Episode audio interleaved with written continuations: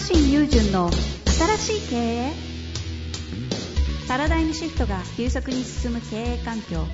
ポッドキャスト新しい経営は連続起業家投資家プロデューサーでもある慶應義塾大学特任准教授の若新雄純が独自の視点から混沌の時代を楽しんで生き抜くための経営の考え方についてゆるくお伝えします。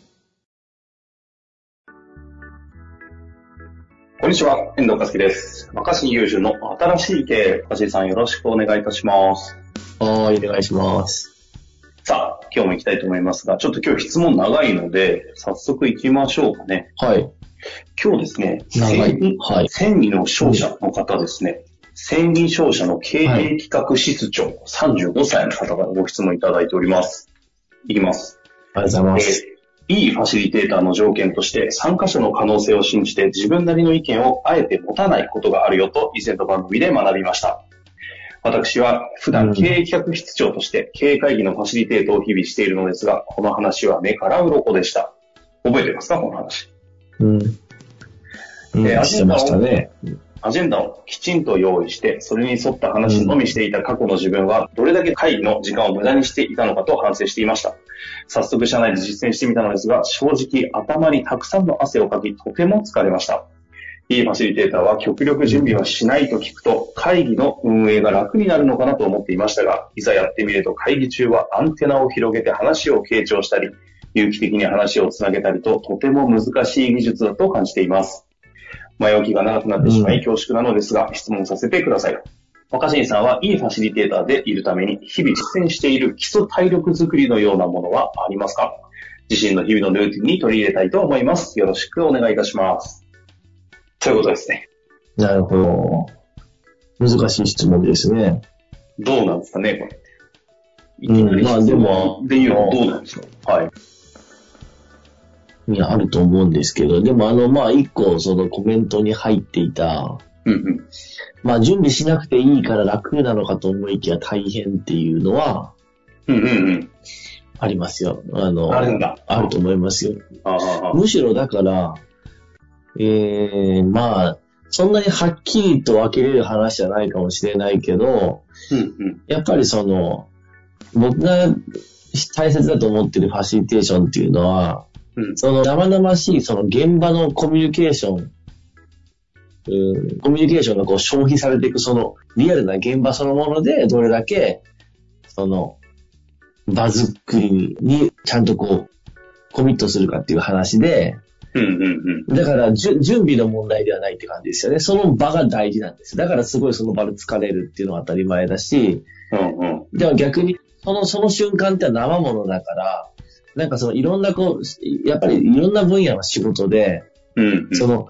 その瞬間、その即興的に決まることってみんな避けたいんだと思うんですよ。だから結果をコントロールしたいじゃないですか、できれば仕事って。ああ、事前に準備もし、根回しもし。そうそう。そうそう。やってみないと分かんない状態って仕事ではこう、予測不可能なことが大きいと思うから、はいはい。だから予測不可能なことを減らすために準備すると思うんですよ、普通は。そのアジェンダをちゃんと用意するとか、あの前もって準備し、前もっていろいろこう支度するっていうのは、予測不可能さみたいなものを、不規則さみたいなものを減らすためだと思うんだよね。はいはいはい。だから、よ予測可能になるし、規則的になるんだけど、うんまあ、新しいことは見つかりにくいし、参加してる人たちも、なんか自分がその場に必要だったと思いづらいと。うん。だから、僕はその、その本当にその生々しい不規則で予測不可能な、その、その即興的な場を作ってみんなにこう参加してもらい、本当にその瞬間作り、その場ならではのものを作っていくっていうのは、その瞬間すごく疲れると思うんですようんうんうん。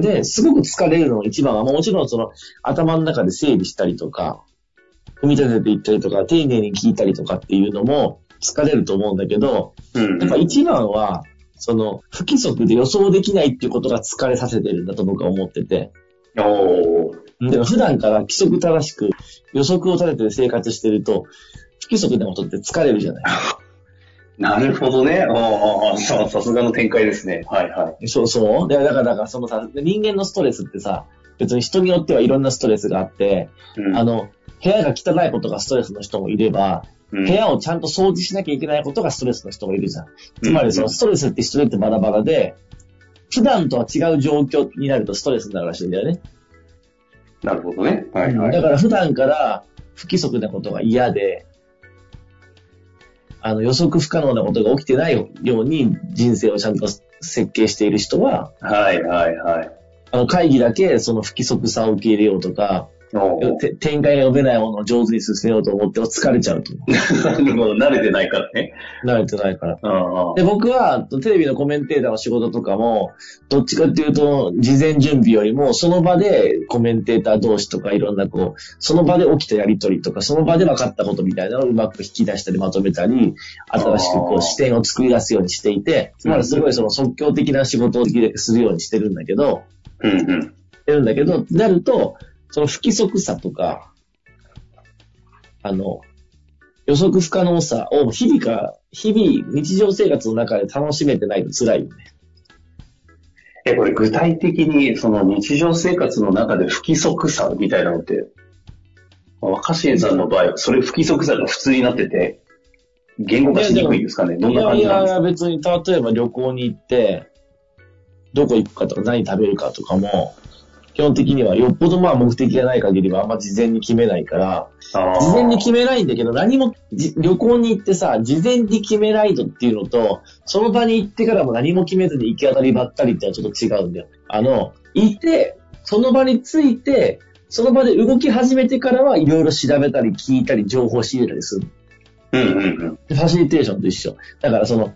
ファシリテーションで事前準備をしっかりしないとか、アジェンダは作らないとか言うけど、じゃあ、はいはい会議も適当にふわって聞いてればいいかっていうとそうじゃないじゃん。その出た言葉だったりとか視点とかまとめていかなきゃいけないし、つなげていかなきゃいけないわけ。うんうん。だから旅旅行も、あの、ノープランで、ノープランでただ適当に行くわけじゃなくて、ノープランって言ってるよ、表向きは。でも、ノープランで事前にプランを立ててないだけで、旅行しながらプラン組み立ててる。即興で。うん、そうそうそう。だから結果的にはすごいプランがあったかのような感じになるんだよね。旅行あは。ーあー。確かに若新さんって昔から不思議な旅行しますよね。いきなり韓国行ったりして。とりあえず行って、でもやたら充実して帰ってくるみたいな。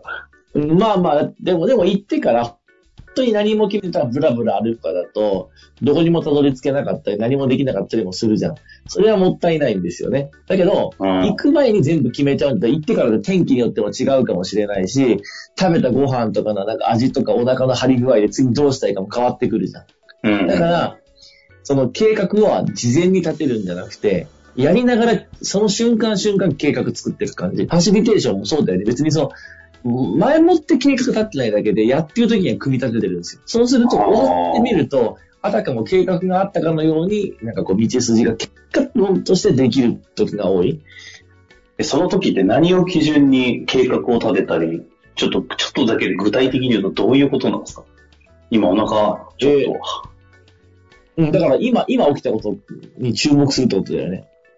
あ、はあ、はあ、はもともと立てた計画通りに沿ってるかどうかじゃなくて、あ。今起きてることに注目して次どうするか考えるって感じ。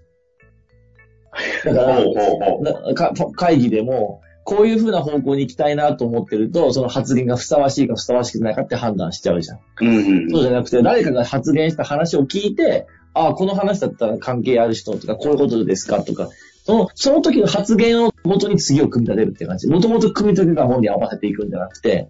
はあ。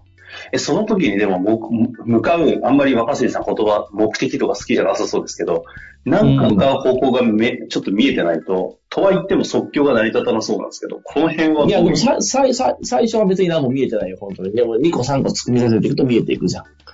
例えばまあ旅行に行やってても、るうちに。うん。うん、旅行行っても、ああ、天気いいな、外、なんかテラスでご飯食えるとか探すから、テラスでご飯美味しいとかネットで探すとか。で、本当にさ、何にも検索せずに偶、偶発だけを楽しむわけじゃなくて、その場その場では判断するんだけど、ちょっと食べたご飯がこうだったから、ちょっとなんか甘いもん食いたいなってなったら、今のじゃ食べ物辛かったから、次甘いもので天気もいいし、このままちょっとじゃあなんかこう散歩がてら、この辺で歩けるところで甘いもん食べれるとかさ、みたいな感じになるっていうか。はいはいはい。で、そうやってやっていくと、じゃあちょっと天気良かったから外でテラスでご飯食べて甘いもん食ったけど、ちょっと暑くなってきたなとか、ちょっと涼しいとこ行くかとか、なんかっていうふうに、その積み重ねてきた行動を観察することで、自然と、自然とではないけど、ま、まあ、自然っぽく次が決まるって感じ。はあ、昔思い出しましたよ。なんか神保町だったっけな、道路を歩いてて、いきなり若新さんが歩道から路上に出て、なんか上向いて気持ちよさそうに歩き出したんで、何してんすかって言ったら、いや、太陽が出てて気持ちいいじゃないとか言いながら歩いてて、あの、あの感じですよね。うん、まあ、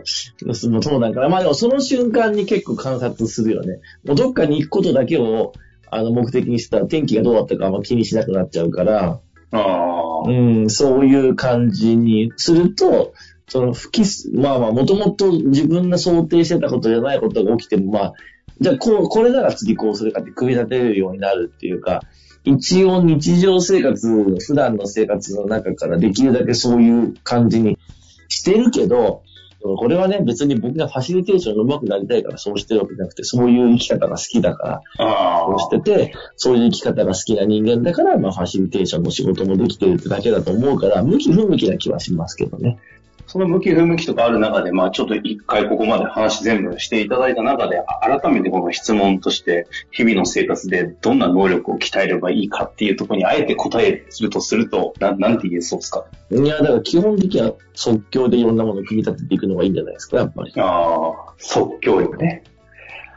即興力というか、まあ、いや、はいはい。まあ、そう、とにかくその今起こってることを観察して、今起こったことの観察で次のこと決めて、またそしたら、さっきと今やったことによって次こうしようかなって、こう、その瞬間で組み立てていく。うん。ああ。